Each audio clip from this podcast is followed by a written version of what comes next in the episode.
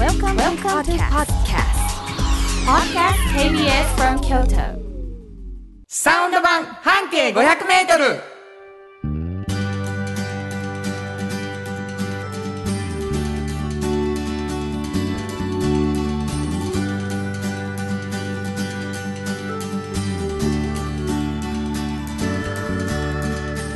こんにちはフリーマガジン半径500メートル編集長の炎上真子です。サウンドロゴクリエイターの原田博之です7月30日になりましたはいすっごい嬉しいお便りが来ているそうなんです。はいえーラジオネームやぶれがささんありがとうございますす。番組200回なんですね。おめでとうございます。ありがとうございます。ありがとうございます えーこれを記念してビッグなゲストを呼んでほしいです。半径500メートルは時々びっくりするほどビッグな方が出演されています。うん。もう一度出てほしい。うん。ビッグな方といえば、うん。バンバひろふみさん、うんうん。佐伯健三さん、うん。サンプラザ中野さん、うんうん。ぜひ企画お願いします。本当ですよね。松本隆さんね。あ松本隆さんも。あとあの北川伊勢さんね、デザイナーの。ほんまや。もうだからもうちょっとね震えるようなゲストが来てくれてはるんですよ。そうなんです。えー、まあね、あのそれよりも何よりも200回ありがとうございます。ありがとうございます。よかったよかったです。はいえー、だいたい年間50何本やので、うんもうちょっとで4年が経つといううん番組でございます。そうですねあのサウンド版半径500メートル。はい。まあバババってねお便りで紹介させてもらいましたけど、うんあのすごい人が来てくださってることがあって、はいこれあのなんでそんなことになってるかというとですね、あの喋ってはる炎上さんがね、はいはい。なかなかあの熱量のあるフリーマガジンを中心に、うん。本当にもういろんなところではい。活躍されてましてですね、ええそこで出会った人が来てくれはんねね本当そうなんですよね。本当にびっくりする人がありがたい。ありがたいですよね。そのまああの半径500メートルというフリーマガジンが、うん。まあその活動の中心、このラジオにとってはね、園長さんとかやってる活動、仕事の活動の中心みたいに見えてるわけですけども、これどういうフリーマガジン？はい、えー、これはですね、京都に本当にたくさんあうんるバス停を一つ取り上げまして、はいはい。そのバス停から半径500メートルをみんなで歩いて、うん。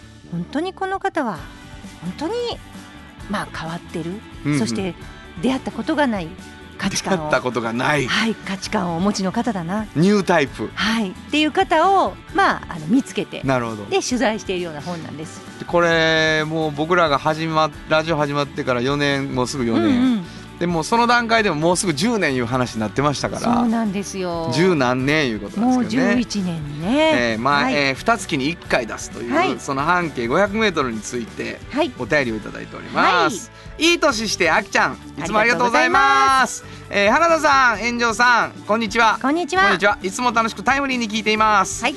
待ちに待った半径 500m ボリューム68号をゲットしました。やった。でも長かったです、うん。ゲットするまで発行日の10日には地下鉄駅には届かないと思い翌日から夜に地下鉄の駅に半径がないかとラックを探す姿は店員さんからは不審者に見られていたのではと思いつつも 次の日もその次の日も夜は地下鉄駅に。そして4日目。7月14日にラック2段に半径が鎮座していました。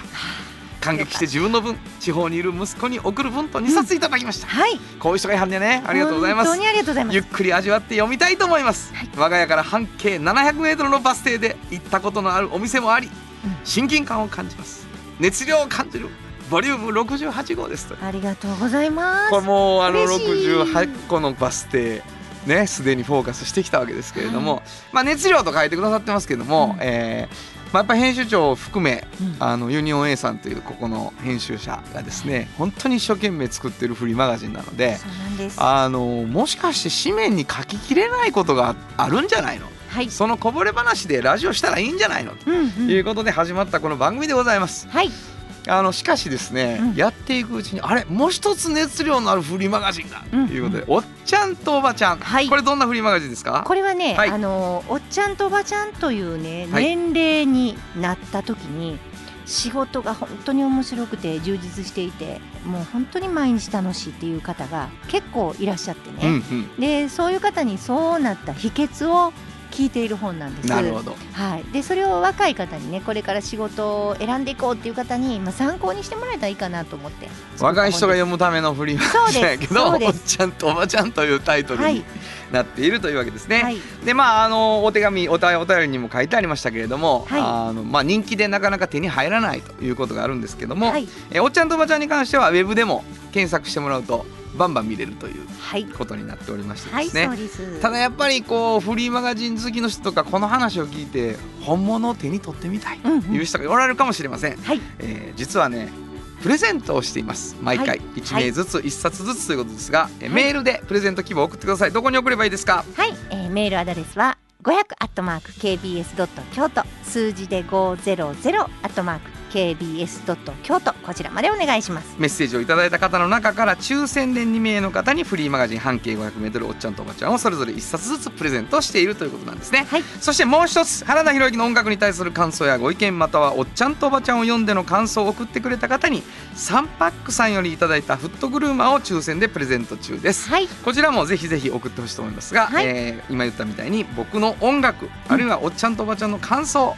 をちょっと書き添えてほしいというね、はい。ちょっとだけハードルが高いということですけれどもね、そう原田の音楽ってなんやねんということなんですけど、私サウンドロゴクリエイターではい。今日聞いていただいた初めてであっても今日聞いていただいたら十分はい。僕の音楽に出会えます。はい。というのも今鳴ってる音楽を含めほとんど私が作っているし、うん。この後流れるコマーシャルもサウンドロゴということで僕の音楽ということになっていますので、はい。ぜひ耳を傾けてください。うん。ということで KBS 京都ラジオからお送りしていきます。サウンド版半径 500m 今日も張り切って参りましょう。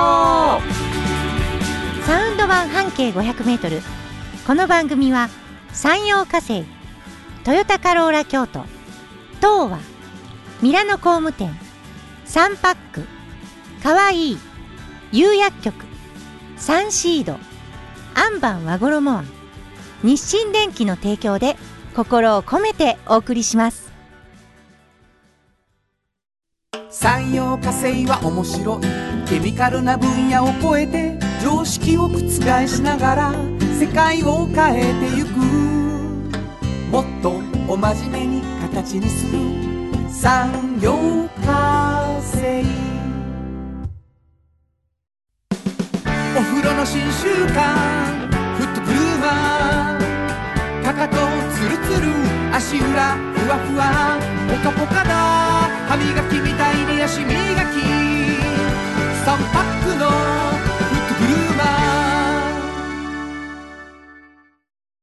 京都で建築を続けるミラーの工務店。誇りと情熱のある仕事でお客様に寄り添い信頼に応えます。これからもこの街とともに真心こもった確かな技術で社会に貢献する。ミラーの工務店。新庫編集長の今日の半径500メートルこのコーナーでは京都市バスのバス停半径 500m のエリアをご紹介するフリーマガジン。半径 500m 編集長炎上真子がページに載せきれなかったこぼれ話をご紹介します。はい。まあ先ほどご紹介したように、うん。一つのバス停から半径 500m に限定して、えー本当にこう新しいタイプのというか、うん出会って嬉しい人ねを見つけて取材してということなんですけどその過去にあるう記事の中からですね、うんうん。編集長が選んで、はい。まあ、今からお話をしてもらうんですけど、うん。まあ、どこかのバス停の特集で出会った人の話ということなのではい。聞いている方にはですねそのバス停は最後にお伝えするというコーナーなんです。うんうん。でまあでもなんか場所をねうん。なんかイメージしながらでも推測しながらみたいな楽しみ方がいいんじゃないかと思うわけですよ。はいで最初にそのバス停のヒントだけ編集長から頂いいてるんですね。そうなんですこれもう200回やっとるわけです。はいだからもう上手なヒント出さんやろな。はもうだいぶね上手くなってきたんでね。あのその時によって違うんですけど。ははいはいそうですよ。はいはいもういろんなタイプのヒントいただいてますよ。いはい。もう不満もいっぱいありますけどね。うんうんうん。今日自信ありそうね。今日はねまあそこそこ。あそうですか。はいはいはい。そこちょっと出したことのない雰囲気で出そうかなと思ってます。声も枯れとるわけですよ。大丈夫。大丈夫です大丈夫なの、はい。出したことのないって言ってますけど大丈夫ですか？大丈夫です。はい聞きますよ、はい、えっとね松原通りって知ってます？松原。はい。はい。松原通りっえー。て太いですか？細いですか？これあのー僕の知ってる松原通り、五条よりちょっとだけ北にある、はいはいはい、えー細くなってるイメージですね。細いですね、はい。もうずーっとあれ細いです私の知ってるあ松原通りは。ずずっと細い。です、はい。松原通りってね、割とね。ね？うん。細いですよ、うん。その松原通りが割と太い通りと交差する時にほうほバス停の名前がつくことがあるう。んです、ね、なんと、なんとか松原とか。そうですそうですそんな感じで。のどこかですこれはいいんちゃう？いいでしょ？いいよいいでしょ？あの横棒長めでうん、縦棒選び放題やからね。そうですそうです、うん。でもここここまでもうやめときましょう。はいはいはいもう危うくもう縦棒はどこかみたいなこと話しちゃうから。そうなんです、あんまりここはもう言わんとき言わないね。あえていやいやいいですいいです。はいはいあのー、しあしあやぶったか松、はい。ね。はい。松。そうです。そうです。よあの松でございます。そうです。そうはい。ですそうです。はい。はい。行きましょはい。でそこのね、うんうん。バス停の、まあ、うん。500メートル以内にある、う。はい。まあ、ワイン屋さんなんですよ。ワイン。ワイン屋さん。ワイン屋さん。はい。でワイン屋さんってあのやっぱりちょっとワイン屋さんをこう想像した時のイメージあるじゃないですか。はいはいはい。あ。こんな感じかなとか、うんうん。ね。ここびっくりしたんです私ね。まず入って。うん。ワインがこう並んでるとこがね、うん。あのドラえもんがこう出てくる押し入れあるじゃないですか。あそこガッて開けたってね町屋の中に、はい。そこの押し入れにダーってディスプレイされてるんですよ。所狭しとえちょっと待ってくれ。えー、ワイン屋さんに行きます。行きますそこに押し入れがあり、はい開けたらワインが置いてあそうるってことね。玄関入ります、はいはい入ったらもうすぐに押し入れ見えるんですよ、はいはい。でそこバーンって開けてあるんですよ、うんそこにワインがあなるほどなるほどなるほど。なかなかでもあのそこはまあ見本としてこう並んでて、それぞれこう名前とかもこういろいろこうポップとかもあってうん。で気に入ったらちょっとこう出してきてくださったりとかするんですけど、でその瓶にねそこはもうディスプレイ用なんで、はいはいはい。こうこれはこんな味でみたいなのも全部書いてあるんですよ、はいはいはい。そのもう瓶そのものに。うん。まずその光景がちょっとねもうめちゃくちゃびっくりするんですあの障子というかあれをこう全部取ってあるんですよ襖を、うんうんうんうん取ってあってこの段だけになってなるほど。だから結構並ぶんですね押し入れってなるほどなるほど。開けっぱなしにするとあの子供がベッドや言い張ってベッドみたいにしてる状態に似てるよね。そうそうそうはいはい。そうそうと閉められ閉めもうののけてそうな。なんです、はいはいはいはい。であのーここ女性のオーナーなんですけど、ほうほうあのーこのワインショップ行ってこの女性のオーナーと喋るじゃないですか、うん。そしたらねものすごいワイン好きなんもわかるんですけど、うんあんまりねそのうんちくがないんですよね。おおうん、あのワイン屋さん独特のー。ないはいはいはい。もう、まあ知らへんと思うけどこのワインはみたいそうなね。そうそうそうえもう知らへんと思うけどとか言うってちょっと思うやつな。そううんうん。本当にこっていうことがなくて、ものすごく買いやすい値段のものも多いしリーズナブル？そうなんです、うん。彼女はもともとねあの自分がワイン屋さんでアルバイトしたのがきっかけで、はいはいはい。ワインにものすごく深くのめり込むんですよ、うんすごいんですよ勉強もしてフランスとかのワイナリーも行ってみたりとかしたかったんですよ。でも割とだからなんていうのかワイン屋さんとしてやらなあかん王道のことは全部してはるし、はいはいはい。でワインアドバイザーっていうすっごい難関のソムリエとはまた違うあの資格もあるんですけど、うんそれも取ってはるんですよはい。結構だからあの、まあい生きれるんですほんまはもし勝たんやったらあるはずってことあるね。はずなんですうんちくが。もういっぱいあるはず、うんうんうん。でも話さないし、うん。で何が好きなんて言ったらもうご陽気になるワインはでもみんな飲んだ時にご陽気になると、ご陽気な？うん、だからそれが好きっていうことでやってはるのでなるほど。だからねすごいなんていうのかなうん思ってたんと違うなっていう感じなんですよあの売り方もまあなるほどなるほど。全然、お高く止まってないわなまずもって。そうそうなんですよら日常の中にワインうんみたいな。そあなたにとってもそれ大丈夫よって言ってもらえるってことや。ううん本当にそうで日本中でね美味しいワイナリーをこう見つけて日本の中でもはあはだから結構国産のワインはここ私いっぱい知らんのが置いてあなるんですよ。るほど。だなるほど。もちろん外国のワインとかももちろんちょっと置いてあるんですけど、うんうんうんまあそれ以上にやっぱりこうじゃ自分たちがちょっと見たことがない国産のワインが本当にたくさん置いてあって。なるほどね。まあ、なんかその辺も、まあ、押し入れもそうやし国産のワインってこんなにたくさんあったんかっていうのにも出会えるし、うん。であんまりうんちくを語らずこう門が広くてうん。なんか本当にご陽気になれる人なら誰でもこうこれ飲んだらいいんやなっていうようなこう優しさがこう溢れてるんですうね。なんか彼女になんで国産ワインこんなに置いてあるのって言ったら、なんかね自分が飲んだ時にすごいミネラル感を感じる味っていうのが大好きなんですって。はい。それをものすごく感じたと。国産ワインに。そうそうそうそうそう。であのいろいろそういうことを思いながらこう回ったら、うん。本当にワイナリーとこうつながることができて自分のところには置いてあるっていうことなんですけなどるほど。なかなかねなあの通りがかりの初心者が本当にパッと入ってパッと買えるようなそのなるほ優しさが漂ってるワイン屋さんなんですね。ししんごさんタイプやね、うん。もの好きですもんね。そういうワインが好きですもんね。本当にそうそうそうそう。そう本当そうなんですよ。なんかもうありがたいうんちくの先で飲む、うん。もう美味しいって言わなあかんとこまでうんちく言われてじゃなくて、はい。あ美味しいなんかちょっと酔ったみたいにパッと軽く飲みたいのが好きってことでね、はいはい。でワイン会をよく開かはるんですこの方あはあそうなんや、ワイン会をね。はいはいはいでも一切売らへんから。普通ワイン屋さんがワイン会開いたらワイン売るじゃないですか。そうね絶対。うんうんでも売らないんですよ。なるほどなのでもうただご陽気にみんながなるっていうワイン会なんですよね。なんかだからその辺もすごいちょっと変わってる。非常に変わってる。うん。うん。もうのんべえやし。そのやっぱり好きなのがう、ん。うんちくサイドよりワインというものなんよね、うん。そしてそれを飲んだ時の気持ちがもそう大好きっていう。その人が売ってるからう。んそうなるんやきっとね。そう。でワイン会でもワインの話題はほぼないって。え？ね？びっくりするでしょ？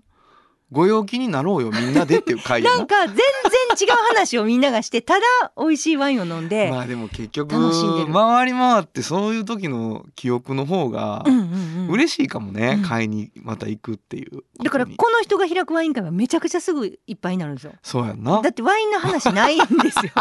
ワイン屋さんが開くのに。なるほどなるほどすごい変わってるでしょ？変わってますね。でもやっぱそういうところかなと思って。ワインを飲んだ時の気持ちが好きやからそれで開いてるのでワイン屋さんやけうんど、そうやわ。うん。これもう全然場所イメージできひんかったな縦軸。あのー正直これびっくりしました。このバス停の周りに「えワイン屋さんあんの?」っていうねありそうな雰囲気はないんですよ。聞くわ。はい。えっとね西大路松原。あ西王子、うん。西か。うんでもね松原通りまで下がるとうん、そんなに繁華街でもないんですよ、はいはいはい。民家はあるんですけどえここワイン屋さんって感じですよ。で西王子松原からどう行けばいいんですか？えっとね西大路松原をちょっと西に行くんです松原通り。くはいはい。はい、で町屋があるんですけど、うん。その町屋なんです。角角っこの方に。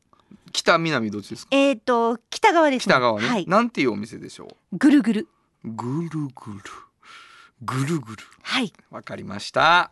慎吾編集長の今日の半径500メートル。今日は京都市バス西王子松原停留所の半径500メートルからでした。FM94.9 メガヘルツ。AM 千百四十三キロヘルツで KBS 京都ラジオからお送りしています。は今日の一曲、い。ここで今日の一曲なんですけどまあうんちくを語らないというねところでこの曲にしてみました、ウォークザムーンで Shut Up and Dance 本当はどこで Just like 登録の名曲が流れてるんだよ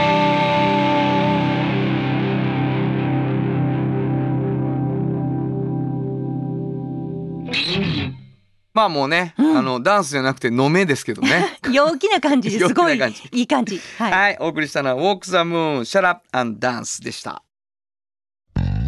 じっと支えて未来を開き京都で100年超えました。大きな電気を使える電気に変えてお役立ち。お役立ち。みんなの暮らしをつなぐのだ。日清電気トヨトヨトヨタカローラ京都。カロカロカローラカローラ京都。京京京都のカローラ京都。トヨタの車トヨタの車。大体何でもあるよ。トヨタカローラ京都。童話の技術。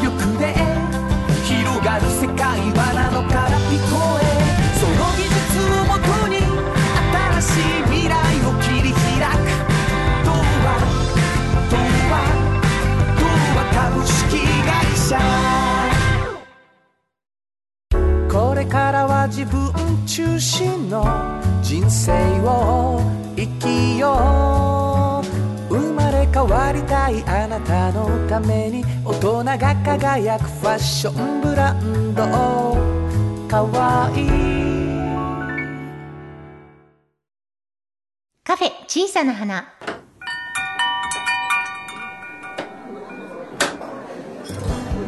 この店を切り盛りするのはおしゃべり好きな店主と聞き上手なスタッフの2人だけ。いつもこの空間にはおしゃべり好きなお客様が絶えることはありません。さてさて今日のお客様からはどんなお話が飛び出すのでしょうか？いらっしゃいませ。まずはお名前を頂戴してもよろしいでしょうか？はい、えー、同志社大学生命科学部から来ました宮坂と申します。いらっしゃいませ。ようこそ。よろしくお願いします。ありがとうございますというわけでね、うん。今日ははい。このカフェにうん。全くコーヒーも出てませんけども、はいはい。小さなペットボトルが出てますけどもね。はい。大学の先生に来ていただきました。そうなんです。宮坂先生どんな研究をされている方なんですか？ねはい、えっ、と私はですね、まあ今皆さんあの高齢者の方はまあ非常に気になってると思うんですけども、認知症、はいはいはい。特にですねアルツハイマー病の、まあ原因を見つけよう、へ明らかにしようという研究をしております。なるほど。そうなんですよ。これ園長さんの半径500メートルに、そうなんです。もう記事が。そうなんです。そうですね。あの以前あのえインタビューさせていただきました。これあ。のまあ皆さんあの打ち合わせというやつが一応あるんですけれども、はい。園長信子がもう私が宮坂先生が何をしてるかはもう100%分かってると。そんなことは言ってないですよ。言ってましたね。言ってましたね。私に説明させろと。いやもうね何のためにゲスト呼んだか分かんないんですよ。すいません、ね、でも一回やってみるか。一応ちょっと言っちょっとだけてみていいですかねまあ園長さんが理解したところのそうなんです、うん言いたいんでしょわまず。私がわかるようにね、はいあの本当に本当に降りてきていただいて、はいはい。難しい研究なんですけど噛み砕いてうん。お話を聞かせていただいたんですね。というわけで、あの、宮坂先生、ちょっと一度園長さんが喋りますけどもダメな、おいおい、ちょっとダメやぞ、それはと。わかりました。止めていただいて大丈夫ですからね。そうなんです。はい、行ってみましょ宮坂先生はね、うん同志社大学で、う。はいはい。アルツハイマーのまあ原因になるものは何なのかっていうのをはい本当に研究されてるんですね。どうもそこにはうん何かがたまるらしいんですよ。おー楽しいですね。そうですよね。そうですね。楽しいですね。2種類たまるものがあるっていうのは分かってるんですけそれ。は何？どこに？脳に？脳の中に。脳の中に2種類のものが溜まっているのではないか。はいアルツハイマーになってる溜まってることは分かってるんですね。分かってる。でそれちょっと難しい言い方すると、はアミロイド β っていうのが脳内にたまるんです。ね？ものになってないな。もう一回行こうか。アミロイド β。アミロイドベータ。はい。これがさらにねたまるとタウっていうものになるんですよね。タウというものも溜まってくる。ももうたる。まるんです。タウもたまる。いやもう二つは別の物質ですそうですねか？そうですねタウでも溜まる。そうで先生はこのタウの方にうん。着目してこのタウがどのようにしてたまるのかとか、うん。うんそしてたまった後に滝みたいなものがいっぱいできてしまうんですね脳が。それがアルツハイマーになっていくんですけど、うん。そのそれの1個目をねもし見つけてそれをこうなんとか取ればこれならなくて済むんじゃないかもしかしたらぐらいのことをね考えておられるんですよね。はい。まあまあ大大枠としては合ってあ、ますね。出ました。よかったです。もうちょっと詳しく聞きたくなりました。はい、はい、よろしくお願いします、先生。はい、あのー先ほど、うんあのーお話しされたように、うんうんアルツハイマーの脳には、えーアミロイド β というものとですね、うん。タウというもの。この2つが、まあ、溜まってきて、うん。最終的に神経細胞が痛め痛みつけられて、えー認知症になると。なるほど。いうふうに、まあ、な思う考えられているはいはい。わけなんですね。はい。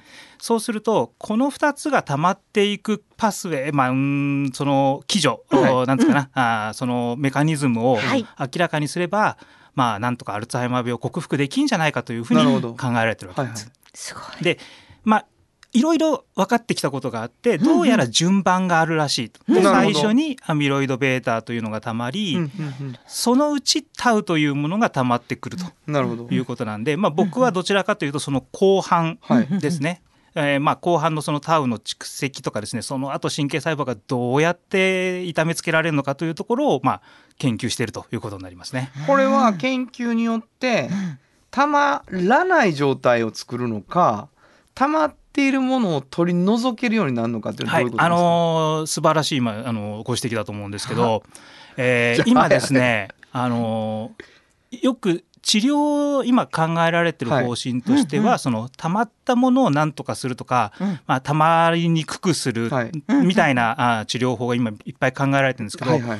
僕が目指してるのはそのそもそも溜まる最初の原因は何だというところを明らかにしてなるほど。そこから止めたいなと思ってます。はあ。じゃあ何かを施せばたまらないっていう状態が作れるんじゃないか理想ですね。うんはあそれってどういうけんこうなんていうの？研究っていうか、はいそのひそういう人をはい。なんかえっとですね。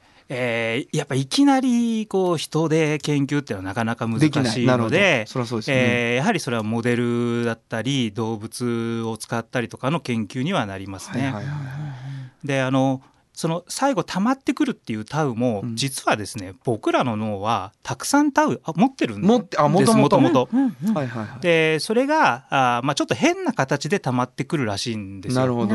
なので正しい状態からおそらく何か変な状態に変変わるきっかけがあるはずなんですね。なるほど。それをちょっと明らかにしたいなと。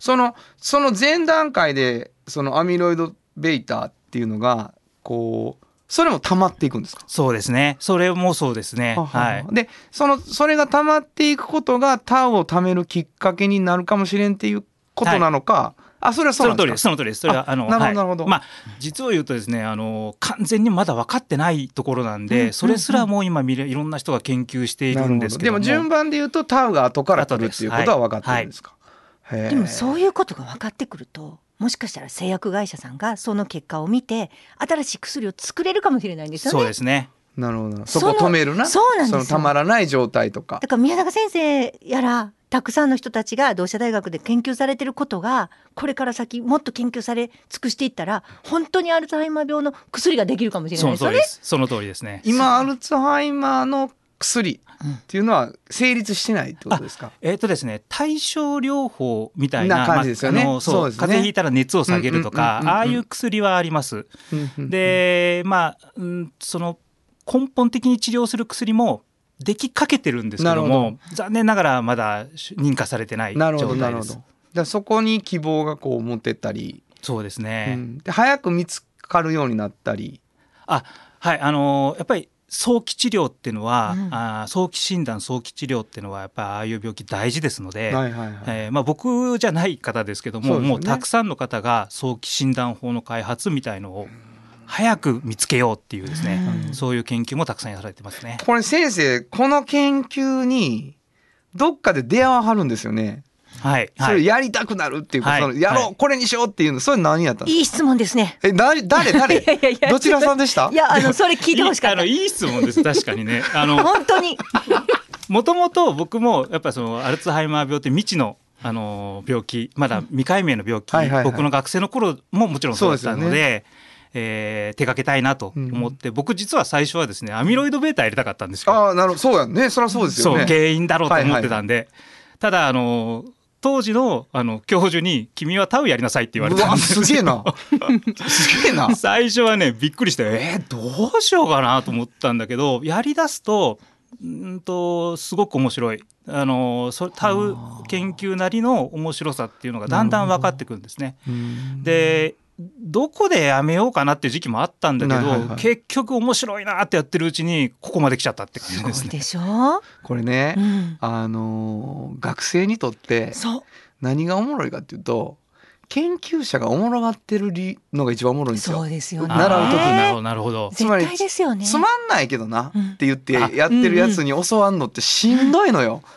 でなんやわからんと。うんうん。なんかタウタウ言うてると。うんせやけど あいつはタウはおもろいって思ってるっていうことが伝わるっていうのがめちゃくちゃ重要やからね。そうそれはねうちの学生には伝わってると思いますよ。そうでしょうね。今俺完全に伝わってるからね。うんでまあもう炎上真子がもう興奮気味でね、どうしても語りたがってる理由がよくわかりました。そうでしょでも宮坂先生が本当になんか研究って地道な作業だから本当にしんどいけど時々スマッシュヒットが出るっておっしゃったよね、はいはいはいそれに出会うともう本当に嬉しいんですって めちゃくちゃそうやね興奮しますね。ねめちゃくちゃ嬉しいですよ。そうなあの宮坂先生が出会っただけで君は出会ってないんですよ。そうなんですよねうん、スマッシュヒット。手に取るように分かりました私は分かったんだね。はいはいはい。もうだから憑依型やな。うんもうその その発見の時最高やろかんと思ってテそうンション上がっちゃうそうなんですよ。もう僕の学生の形になってますもんね。そうねね。本当やねうちの学生と同じこと。うん先生聞いて先生聞いて私が理解した先生の理屈聞いてって言ってる状態からね今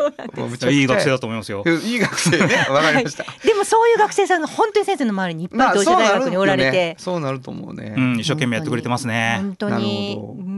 それはえっと先生の学部何学部でしたっけ？生命医科学部というところですね。そこに行ってその中で先生の講座を取っていくことでその研究っていうことに出会っていける。はい、そうですね。あの大体その4年生4回生か、はいはい。あーぐらいから卒業研究という形で、なるほど。えーいろんな先生について実際本当の研究を進めるんですけど、そこでまあ僕のグループを選んでくれればタウの研究一緒にやることになります。なるほどなすごいんですよ。これ分からんで、うん。このラジオ聞いて4年後タウタウタウいうやつ出てくるかもしれない それ分からんわけですよ。すごいことですね。すごいことですよ。すからね。俺どうしたいってタウかなって、うん。このラジオ。でいや嬉しいですね。嬉しいですね。でもこんな熱い先生にちょっと習えるんだったらうん。本当にちょっといいんじゃないかなと。まあ見せたいけどな、無駄に日に焼けてますよ みんなに見せたいけど。よく焼けていらっしゃる。確かに。これ確かに。なんでやと。何の研究でこんなに日に焼けてんやと聞きたいぐらい日に焼けてるよ。全然研究室にいないだろうっていうぐらいねそうね。焼けてますそうなんですよ。めちゃくちゃ見せたいけどね。いやでもまあまあファッショナブルなひげも生えとるよ、うん。本当に。うね宮坂先生こういう先生です。一度ちゃんと、あの調べてもらうと顔出てきます。わかりました、うちの紙面にも出てますので、はい、そうですね。はい。えー、紙面とかいろいろ調べていただきたいと思います。今日は本当にどうもありがとうございました。もう一度お名前を。はい。はい、えー、同志社大学生命医学部から来ました、えー、宮坂と申します。あありがとうございました。ありがとうございましたまたのご来店お待ちしています。はいありがとうございます。サウンド版半径500メートル京都で建築を続けるミラーの工務店誇りと情熱のある仕事でお客様に寄り添い信頼に応えます。これからもこの街とともに真心こもった確かな技術で社会に貢献する。ミラーの工務店。心も肌もすっぴんきれい。愉快な姉妹が京都から発信する。簡単なのに満足できるスキンケアシリーズ。自由に楽しく生きられる喜びと出会ってほしい。シンプルアカンスキンケア。アンパンあなたの家の冷蔵庫そこにもきっとサンシードいろんな容器を作ってます。スイーツだってドリンクだってほらね。やっぱりサンシード未来に向かって明るく進む会社。サンシードおっちゃんと。おばちゃん。このコーナーでは仕事の見え方が少し変わるフリーマガジン「おっちゃんとおばちゃん」の中から毎日仕事が楽しくてたまらないという熱い人またその予備軍の人々をご紹介します。はい。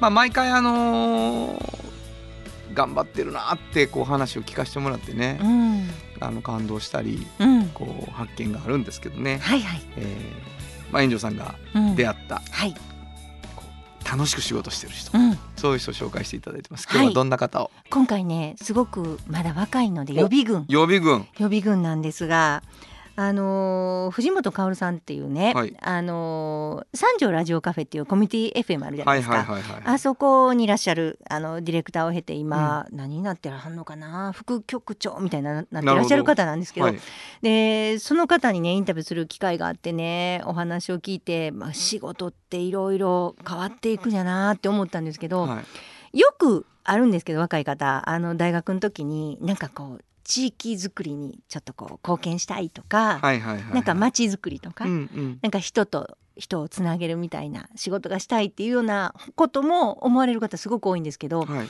まあ、何がそれにつながるかっていうのってわからないじゃないですか。はいはいはい。で、まあ、私たちもねこうやってラジオをさせていただいたりもしてるんですけどコミュニティ FM って本当に小さいから、うんうん。あの彼女がやっている世界も本当に小さな世界なんですけどその中でいろいろやろうとしていることがすごく私は、まあ、彼女から聞いて面白いなと思ったんですけど、まあ世の中にこういろいろ大きい声とかでこう届くことって、まあ、大きいメディアとかであるじゃないですか。はいでもその中でなんていうのかな小さい距離だけれどもあのそこでこう何かを話すっていう思い切った行動に出るっていうことってすごい価値があるんじゃないのうんうんうんかっていうことを、まあ、彼女はすごい思っていてね。はいはいはいであのどちらかっていうと普段全然人前で話をしてない方とか、うんいろんな方をゲストに呼んで話をしてほしいなと思わはるんですね。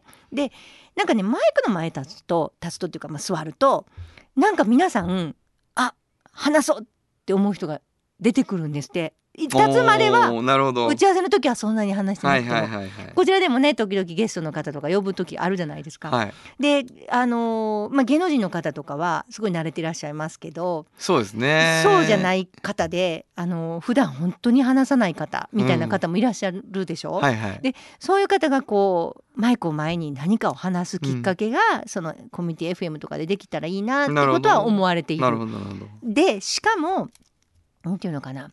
あの SNS って今たくさんあってねうん。情報発信することっていろいろ方法あるじゃないですか。そうですね。で、YouTube でわーって話すこともいっぱいできるでしょ。でそれとは全く違うって言われるんですよ。このラジオっていうものって。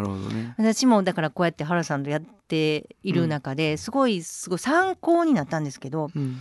やっぱりねあのマイクがあってねその前こう座ってね何かをするっていうのはねその SNS みたいな感じでこうなんていうの？今いつでも「はいどうぞ」って感じで話すっていうのとは全然違うと。なるほど。っなんかこう放送されるっていうのはものすごく大きく違う。なるほどね、うん、それがやっぱりあの実際出た方もおっしゃるそうなんですよ。なるほど。YouTube 何回も出たことあるのに、はいはいはいはいそのラジオに出る時は全然違う気持ちになるって。はい。これ原さん何やと思います？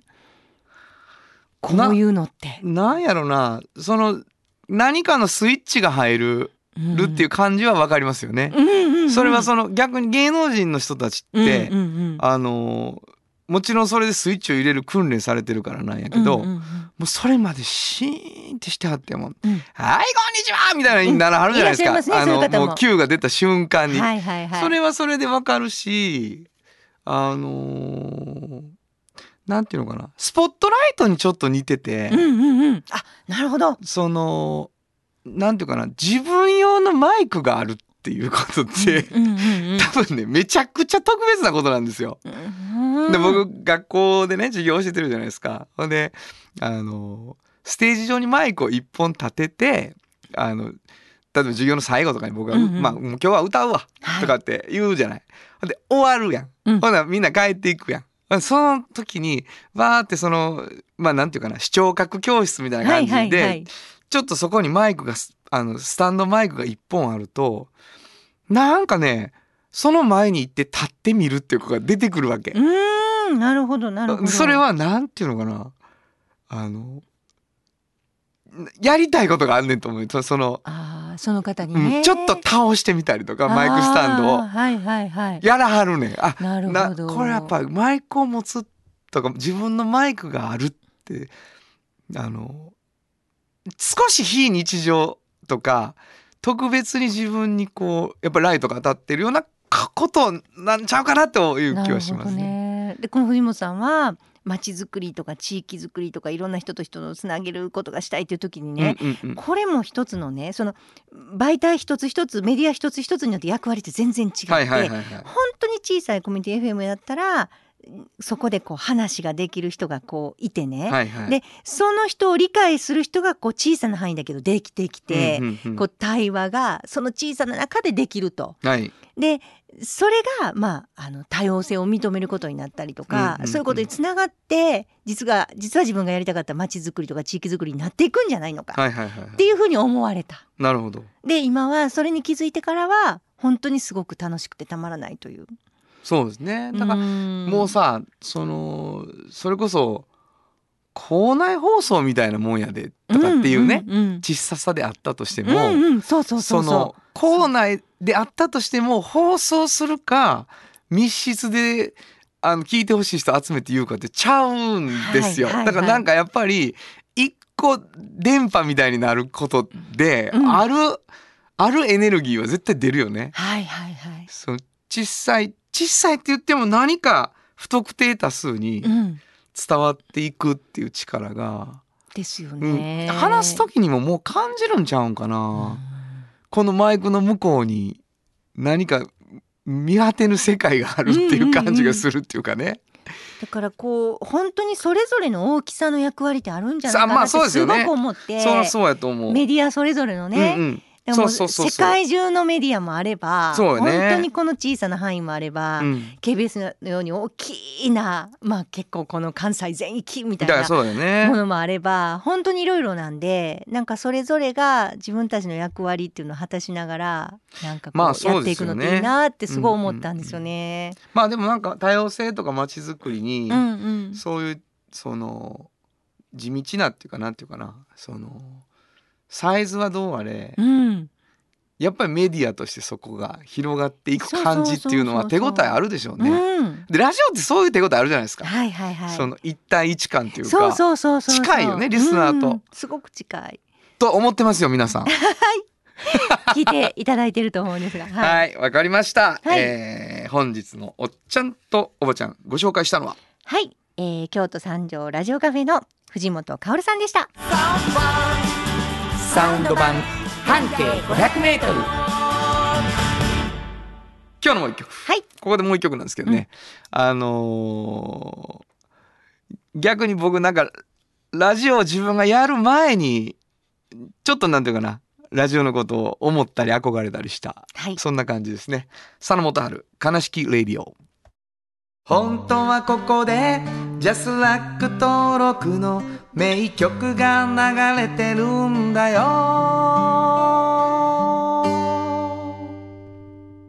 いやもう。まあだから不特定多数に届いている側の歌なんですけどね、はい、今日になるんやな。そうですね。これをまあラジオで紹介して佐野元春が流すみたいなのをラジオ聞いてる俺みたいな そういう世界ですよ。いや、えー。もう素敵です。はい、お送りしたのは佐野元春で悲しきレディオでした。あなたに寄り添い毎日をそっと支える。夕薬局っていう薬局明日をつなぐ夕薬局。お風呂の新習慣フットグルーマー足指ピカピカ足裏爽快。マッサージ。くすぐったいのが癖になる。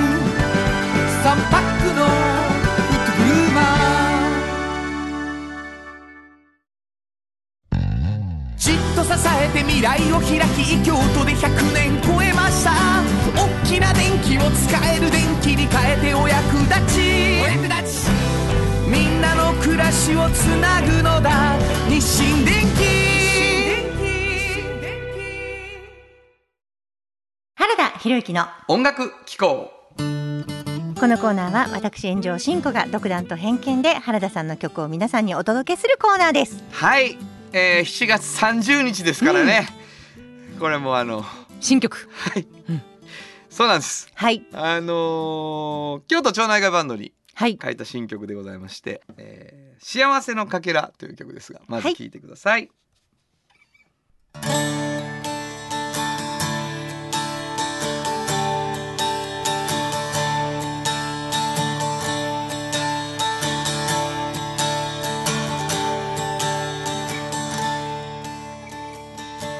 今日の仕事が終わる。繰り返す日々が終わる。ありのまま許してそのまま生きてこのまま続けてゆけばいい。自由でいようせめて。お金はなくてもせめて。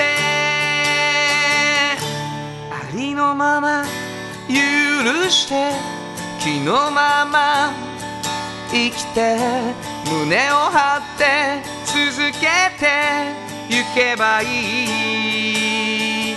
幸せのかけら虚しさの種世界はとても理不尽でそれでも今日も精一杯でやっぱり僕は君が好きです。それだけは分かってる。それだけを分かってる。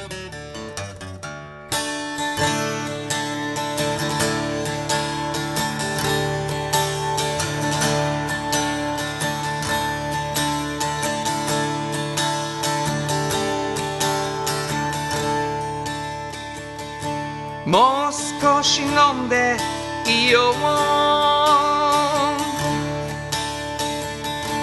明日を描きながら。ありのまま許してそのまま生きてどこまでも続けてゆけばいい。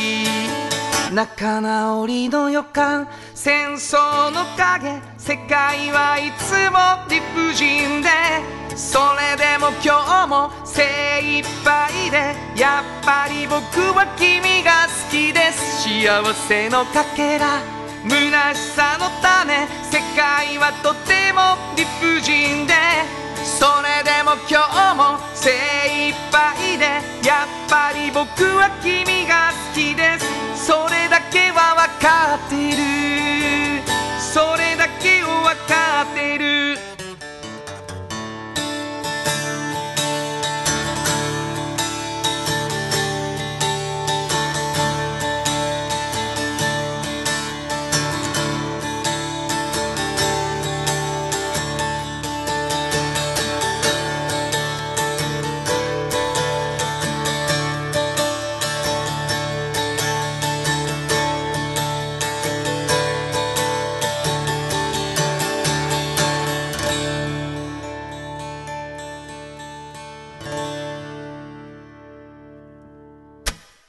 こんな曲ができました。ありがとうございました。はい。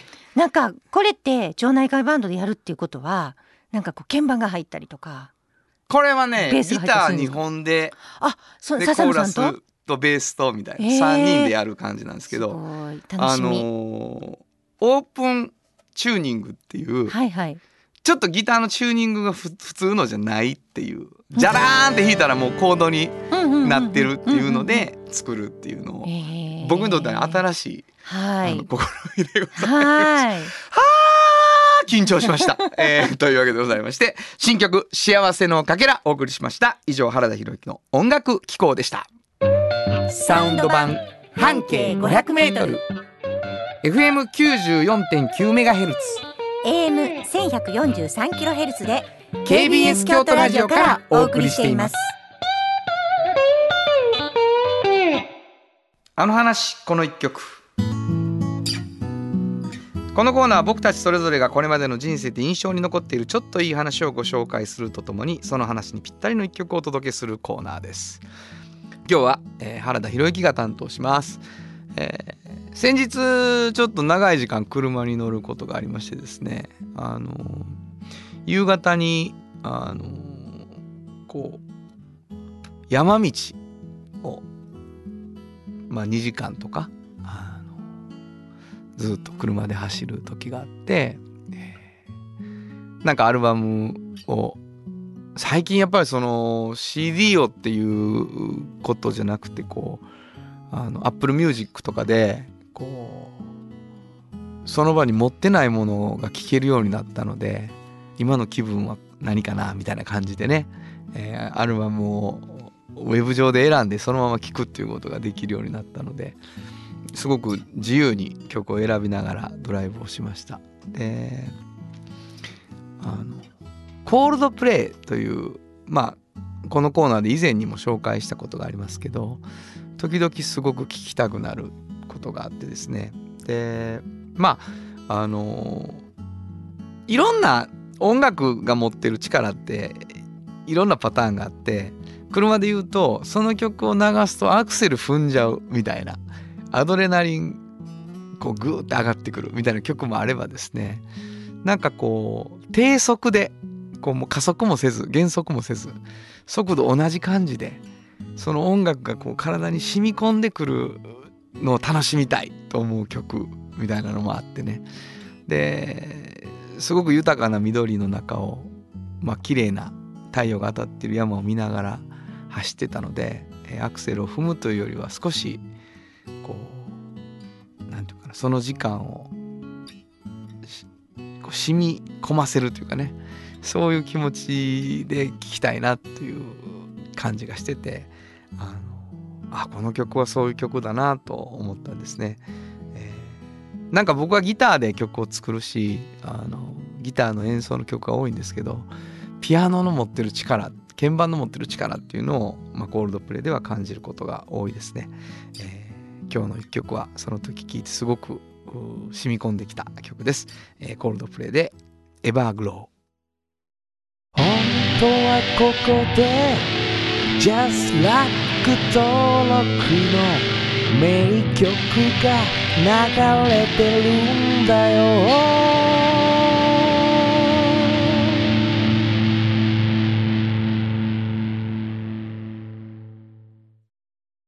産業化成は面白い。ケミカルな分野を超えて常識を覆しながら世界を変えてゆく。もっとお真面目に形にする産業化成トヨトヨトヨタカローラ京都カロカロカローラカローラ京都京京京都のカローラ京都トヨタの車トヨタの車大体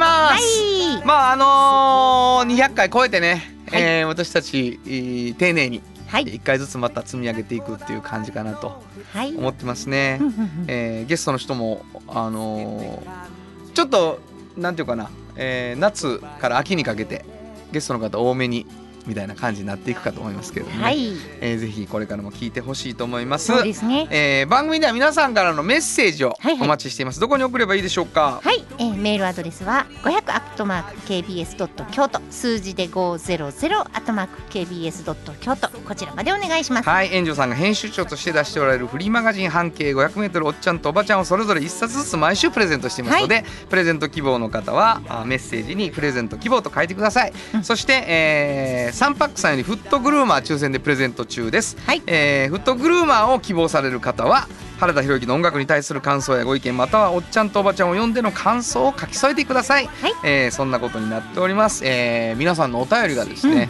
番組を豊かにするので、はい。えーいろんなことを自由に書いて送ってきてはいお待ちしております。ということで午後5時からお送りしてきましたサウンド版半径 500m お相手はフリーマガジン半径500メートル編集長の炎上真子と。サウンドロゴクリエイターの原田博之でした。それではまた来週サウンド版半径500メートルこの番組は山陽火星トヨタカローラ京都東和ミラノ工務店サンパックかわいい釉薬局サンシードアンバン和衣あん日清電機の提供で心を込めてお送りしました。